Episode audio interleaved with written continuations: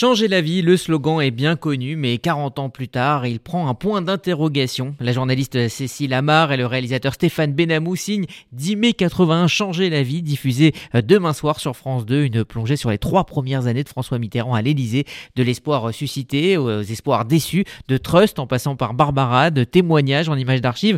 Ce documentaire très réussi nous replonge dans cette France qui croyait au changement. Mardi soir, film événement. Mai 81, François Mitterrand arrive au pouvoir. Il y a 40 ans, des millions de Français ont cru que tout allait changer. Toute ma vie, j'ai entendu ces jours-là, C'était, euh, c'était l'arrivée des soviétiques sur les Champs-Élysées. Cette droite est affolée, au fond. Les personnes qui nous recevaient à l'Élysée étaient, pour certains d'entre eux, étonnés que nous mangions avec des fourchettes. Abolition de la peine de mort, droits sociaux, révolution culturelle et technologique, mais aussi crise économique et malaise social. On ramasse toute la racaille ici. J'étais un ministre détesté. On dit la République était belle sous l'Empire, bah, la gauche elle était belle dans l'opposition. Et puis là, elle devient le pouvoir. Les rêves, les réformes, les désillusions.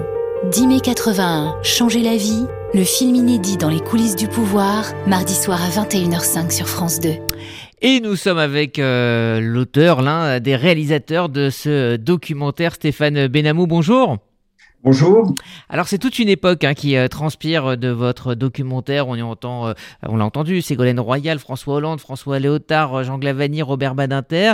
Et comme on l'a entendu dans la bande-annonce, il est truffé d'anecdotes sur ses premiers mois. Mais vous expliquez d'abord et aussi le contexte hein, qui a favorisé l'accession de Mitterrand à l'Élysée. un Giscard trop sûr de lui, une crise économique, mais surtout un Mitterrand qui réussit à incarner la modernité alors qu'il avait à l'époque 10 ans de plus que Giscard.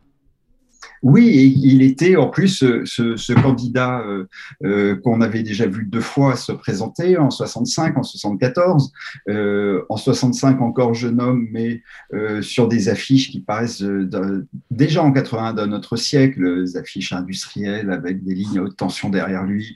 en 74 comme candidat de l'Union de la gauche, mais très une gauche qui était encore assez dominée par le Parti communiste.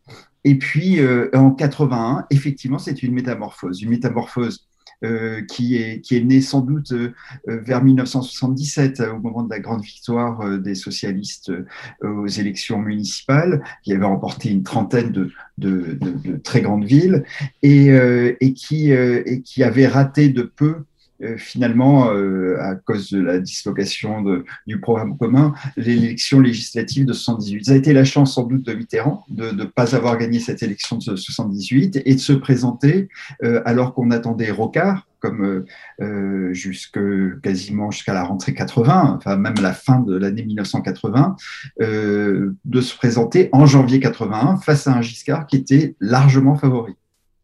Et favori aussi euh, pour le débat, mais c'est là finalement que, que tout bascule. Hein. Vous expliquez qu'il y a eu un, un média training, hein, ce qu'on appellerait aujourd'hui un média training, avec euh, dans, dans le rôle de Giscard, Laurent Fabius.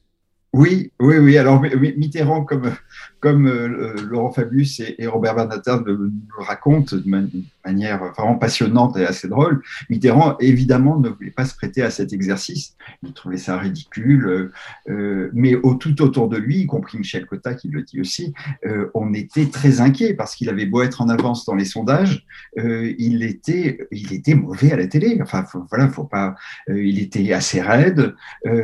C'est pour ça que j'ai mis, on a mis avec Cécile Amar dans le film ce, ce, moment de 65 euh, qui a l'air d'un très très mauvais acteur qui annonce son texte. Et puis en 74, il était aussi très très raide euh, face à un Giscard totalement à l'aise. D'ailleurs, Robert Banater nous dit Giscard c'était un enfant de la télé, euh, puisque Mitterrand n'était pas. Et en, et en 81, il arrive effectivement à ce, moment de, répétition euh, où, où, Laurent Fabius va incarner euh, Valéry Giscard d'Estaing et il va être très très bon, comme nous le dit euh, Robert Badinter, bien meilleur que, euh, Mitterrand. Donc voilà, donc on est sur euh, ce moment de débat qui va faire basculer, enfin, qui va pas faire basculer l'élection, en tout cas qui va faire que euh, Giscard, contrairement à ce qu'il imaginait, ne va pas reprendre la main. Mhm. Et euh, donc il y a cette élection, on découvre la liesse, on découvre aussi euh, les, coulisses hein, de, comment euh, chacun a vécu les, dernières heures avant l'annonce du, résultat officiel. Et puis on découvre surtout l'énorme méfiance, voire la peur hein, que cette élection de Mitterrand provoque à l'époque. La, bourse de Paris est en, chute libre, par exemple.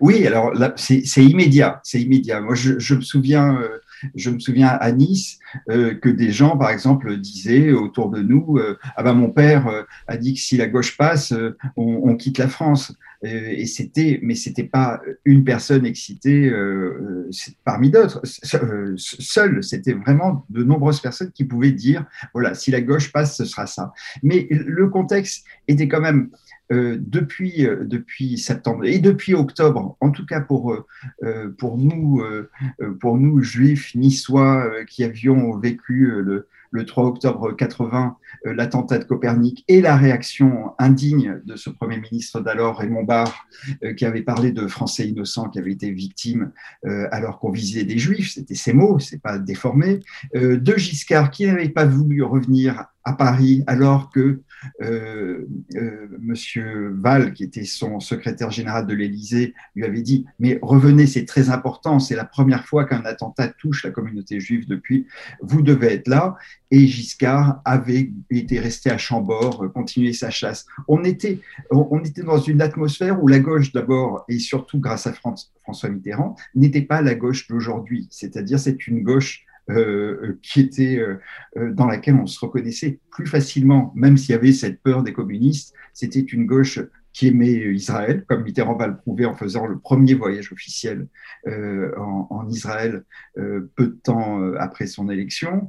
C'était un parti socialiste qui n'avait qui n'a rien à voir avec les égarements qu'on a pu connaître notamment lors de, de l'élection de 2017. Alors vous euh, abordez ensuite hein, le rythme des réformes hein, et là Mitterrand se rend compte que euh, finalement le rythme parlementaire euh, est trop lent par rapport à ce qu'il voudrait faire, mais quand même énormément de réformes, la cinquième semaine de, de congé, l'abolition de la peine de mort arrive dans, dans, les premiers mois et puis et puis il y a les déceptions que vous n'évitez pas dans la dernière partie du, du film, c'est ce virage de la rigueur, le retour à une politique plus réaliste, plus pragmatique. Est-ce que pour les partisans de, de Mitterrand c'est une des illusions, un désaveu, ou est-ce que euh, à ce moment-là, l'essentiel avait déjà été fait?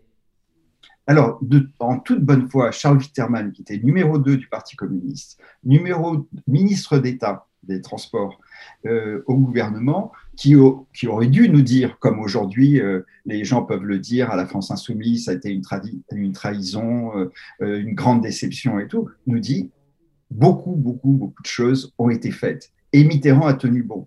C'est-à-dire ça a été une course contre la montre. Entre le 10 mai, le 11 mai, comme vous le dites, avec l'effondrement de la bourse de Paris, où tout le monde vend, et, euh, et 83, ce qu'on appelle le tournant de la rigueur, il y a énormément de choses qui sont faites, des réformes économiques, sociales, sociétales, et qui sont essentielles et qui vont rester qui, vont rester jusqu'à aujourd'hui.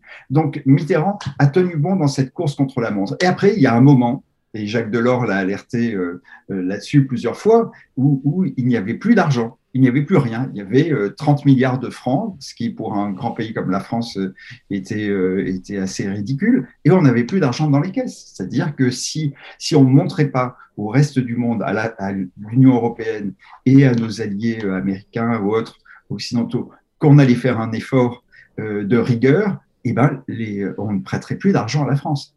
Alors Stéphane Benamou, c'est euh, plus le portrait d'une époque euh, que le portrait d'un homme que vous avez fait avec euh, Cécile Amar. Est-ce que c'était volontaire de, de faire ressentir l'époque plutôt que de parler de Mitterrand?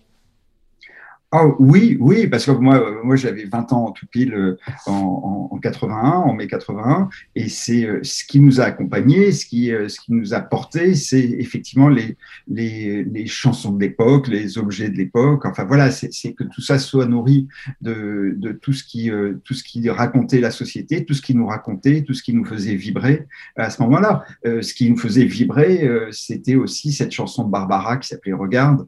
J'avais eu la chance grâce à mon frère d'aller à Pantin euh, en septembre 81 l'écouter. Quand elle chante Regarde un homme à une rose à la main a changé le destin. C'était peut-être, peut-être vu d'aujourd'hui, c'était peut-être excessif qu'un homme puisse faire tout ça, mais on avait, on avait des frissons à l'écouter. Et on avait des frissons en septembre 81 parce que déjà on se disait, c'est plus le même élan que le 10 mai. On avait déjà trois ou quatre mois après déjà une certaine nostalgie de tous les espoirs qu'on avait mis dans cette, cette élection. une nostalgie effectivement que vous allez redécouvrir, que vous allez ressentir euh, si euh, vous étiez euh, déjà, on va dire, conscient le, le, le, 10 mai 1980. Et puis pour toute une génération, c'est de découvrir une époque avec beaucoup d'ailleurs de, visages qu'on connaît aujourd'hui, comme celui de François Fillon, qui démarre dans la politique au début des années 80, avec donc aussi tous ces, ces jeunes cadres du, du PS qui ensuite vont, vont faire carrière et qu'on va revoir des années euh, plus tard. Merci euh, Stéphane Benamou. Donc je rappelle ce documentaire ce soir, Changer la vie, point d'interrogation, Cécile Amar et Stéphane Benamou. C'est en prime time sur France 2 demain soir. Je vous le conseille vivement. Merci d'avoir été avec nous. Merci à vous, Rudy.